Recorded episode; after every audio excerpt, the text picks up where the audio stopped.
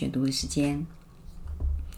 呃，之前我们有读那个文艺复兴并不美，但是因为那本书是大部头，所以我们读了半天，只读了第一部。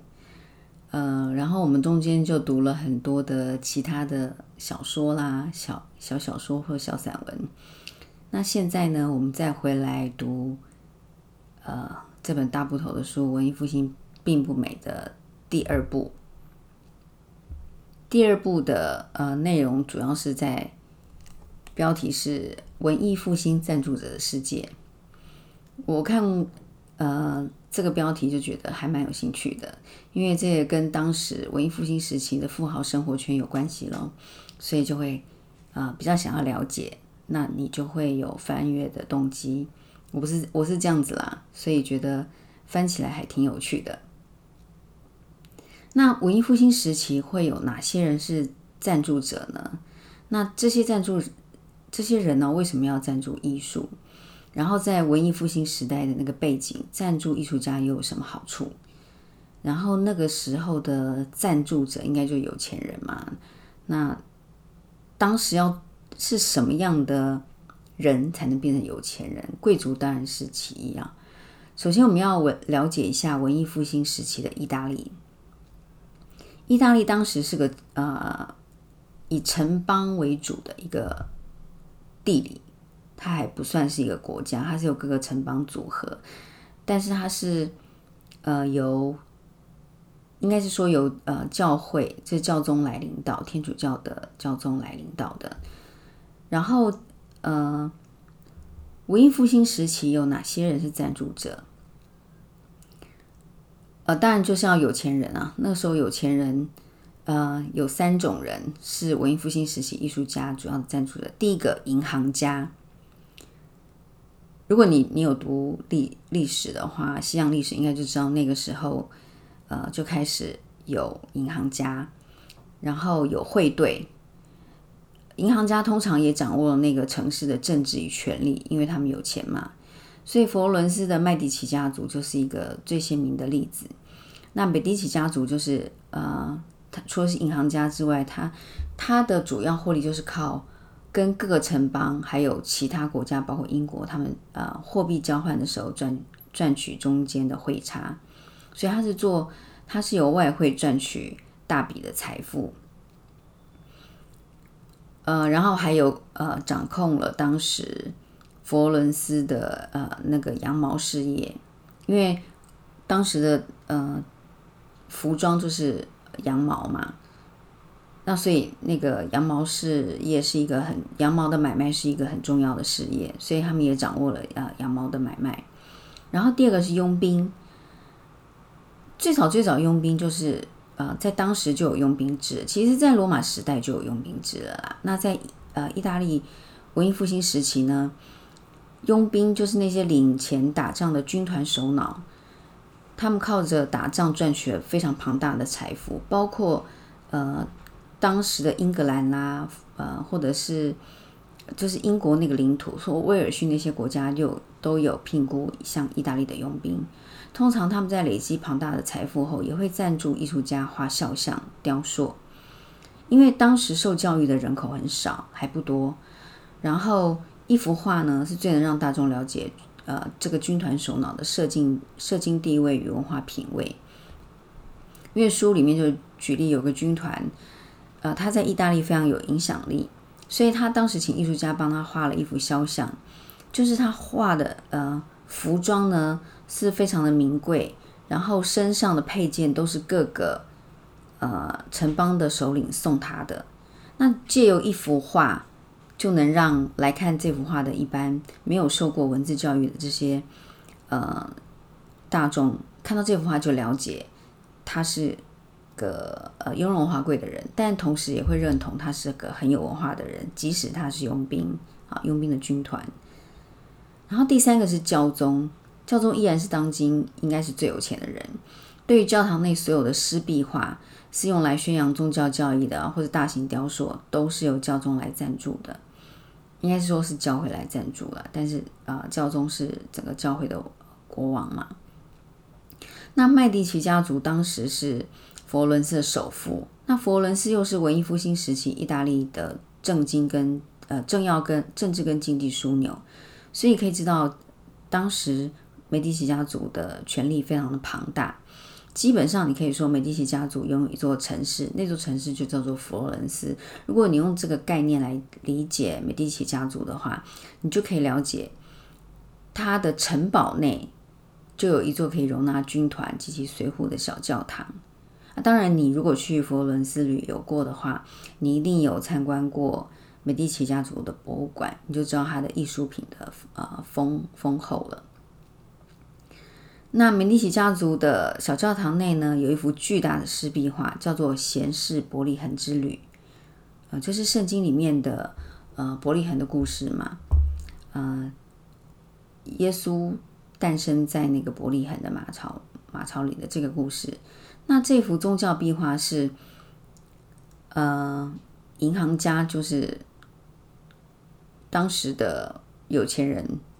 将自己融入宗教的故事里面的话，然后展现这幅画，等于是在告诉所有人，美第奇家族不但富有，甚至等于圣徒，他是超越贵族之上的，甚至他是跟呃教宗是非常好的朋友的这个概念。所以即使没有贵族称号，也比贵族来的高贵且权力至上。所以你也可以说，文艺复兴时期的艺术就等于权力。呃。其实有个最快的方法了解美第奇家族跟美第奇家族赞助艺术家的呃这个过程，你可以看 Netflix 的美第奇家族的影集，它一共有我记得有三季，介绍的非常清楚。呃，然后呃最近 Netflix 有有一部影集叫做罗呃罗马罗马，他在讲罗马的几个帝王故事。那呃，这本书的第二部里面也有讲到罗马五贤帝，但是在呃 Netflix 里面在讲那个罗马五贤帝的时候，都把他们讲成呃近亲繁殖啦，非常残暴血腥啊，或是呃非常的淫荡之类的呃这种形象，但是还是可以看一下，了解一下罗马五贤帝。如果你没有，其实像我一样那个西洋历史读的很差的，就可以看这两部影集。那这个第二部呢，阐述了当时意大利的两大家族——美第奇家族跟斯福尔扎公爵家族。斯福尔扎公爵呢，呃，他后来赞助艺术家，甚至超越美第奇家族。那他借由这些艺术品呢，帮自己塑家族是塑造很好的形象，因为他们其实是一个很血腥的家族，而且。呃，斯福尔扎公爵，呃，领受公爵名称的这一位先生呢，他是非常残暴的人，而且把基本上不把奴隶或是仆人的呃人命当成人命的这样子的概念，哈，他是这种个性的人。还有众多借由众多呃借由艺术美化自己残暴行为跟血腥行为的军团。因为这些军团可能长期在战场上，所以即使在成平时代，他们也是非常残暴。他们会随便把人从呃塔楼上面丢下去，呃，或者是就随便在那个呃大堂上面就随便把人给杀了，这样子哈。然后呢，呃，还有就是，我觉得那有点像黑道洗白的意思啊，就有艺术把自己的形象改变。还有教宗为了展现自己的圣灵，要求艺术家将自己的脸谱画在赞颂圣经故事的画里面。呃，这个也你也可以看 Netflix 里面有那个呃米开朗基罗传的故事，你可以看一下。十五世纪中期，教宗甚至成为文艺复兴时期艺术最大的赞助者，同时借由说明这些故事。呃，就是这本书第二部，就这说明这些故事，顺便阐述了文艺复兴时期的历史以及罗马五贤帝的故事，他都把它讲得很清楚。还有就是，嗯，斯福扎尔公爵跟军团的故事都讲得很明白。基本上他一直呃，其实这本书从头到尾我看他的很多主张，他都是觉得文艺复兴时期的艺术表面上非常的呃光彩夺目，或者是。非常的呃古典人文，但其实它的背地里都是都是非常暗黑的，然后它背后的故事都是很肮脏不堪的、毫无价值的。我我觉得这是 都是他一直以来的主张。好吧，我们终于阅读完第二部，那第三部也许一两个月以后再来看，因为它的呃每一部的资讯量实在有点庞大。还有就是文艺复兴时期的历史，对我来讲也是很难读的。好，那呃，我来念一小段第二部的一开始哦，就是文艺复兴赞助者世界一开始他就讲这一章就在讲说，把它文艺复兴时期艺术讲成是权力的艺术，力量的力。一四五九年四月十七日的午后，十五岁的加莱亚佐玛利亚斯福尔扎。他那时候刚继承了公爵的爵位，在一大群盛装骑兵等随行人员的陪伴下，抵达美第奇卡蒂宫。身为一位英姿焕发而善雄辩的年轻男子，他所拥有的高贵与机智，不下于年长他两倍岁数的王子。他虽然年纪尚轻，仍接受父亲米兰公爵的差派，到佛罗伦斯进行重要的外交任务。当日稍早接受了院长们的质疑后，他来到佛伦斯实际上的统治者科西莫德美第奇家族，开始进行交涉。身为国际政治游戏的老手，七十岁的科科西莫对于该在宫殿何处与这位年轻访客会面，必定经过一番深思熟虑。第一印象是最重要的，而这一点在外交上更是如此。虽然按照宫廷惯例，最失切的地方应当是在一楼的公共空间，然而考量到稍后要谈论的内容，可西莫觉得应该在较私密的空间比较妥当，因此选定在私人小礼拜堂里等待加利莱亚佐玛利亚的到来。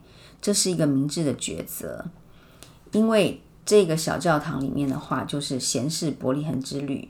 无疑是将圣经故事转化，用来颂扬美第奇家族的财富与权力。好，这是开场，非常戏剧化。然后，呃，从美第奇开始，从家族赞助这个艺术品开始，就是赞助者的兴起。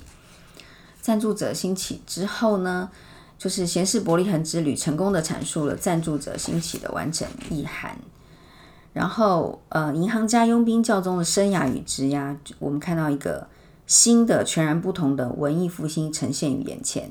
这样的文艺复兴与世界里没有什么是表里如一，唯一肯定的是，它必定更加丑陋。这个就是作者对这个时期的阐述，从第一部到第二部都是一样。好，我们今天第二部就分享到这里。